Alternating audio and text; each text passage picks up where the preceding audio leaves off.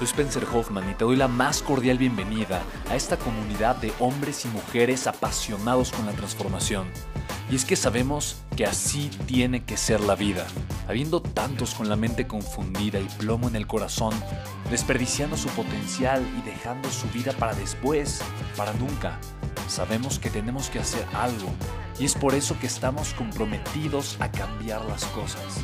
No somos uno más del montón y pasamos desapercibidos. No le hacemos caso al miedo ni huimos del dolor de pagar el precio. Y sobre todo, no cargamos con el pasado ni con el arrepentimiento porque vivimos en el presente. Creemos en la grandeza y la creamos.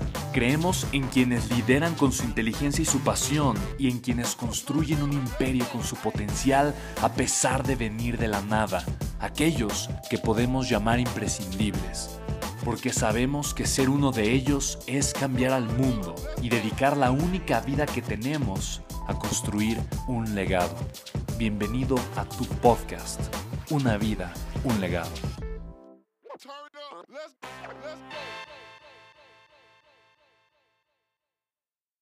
Sí entiendo la, onda positiva y cómo no te tienes que dejar caer tan fácilmente pero pues todos somos humanos y hay días difíciles. Entonces quisiera saber cómo lidias con eso. Ok, me encanta, me encanta, es buena pregunta. Son dos cosas. Primero hay que entender que las emociones son hábitos, son estados. Y yo genero hábitos frente a ese estado que es un estado emocional. El estado emocional está ligado a un estado mental y eventualmente mi estado emocional afecta mis decisiones, mi calidad de vida y todo lo demás. Entonces, lo primero es que son hábitos. Entonces, literalmente yo tengo hábitos emocionales que me ayudan a que mi centro sean emociones positivas. Y esos hábitos emocionales los aplico todos los días. Meditación, hacer ejercicio, escuchar audios, leer. O sea, me mantengo yo absorbiendo información positiva para que mi centro, mi lugar cómodo, sea emociones positivas. Pero lo que tienes que provocar es como bañarse. Es como, ay, no es para estar tan limpio. No, pues me baño todos los días. Digo, es una analogía un poco rara, pero si no me baño todos los días, bueno, feo. Emocionalmente es lo mismo. No es cosa de hacer algo una vez, o de una vez leer un libro, o de una vez ir a una conferencia, o de una vez escuchar un audio. Es cuestión de hacerlo un hábito. Lo otro, claro que tengo días malos, claro que me enojo, claro que tengo miedo. Y para mí, el principio más importante es el principio de aceptación.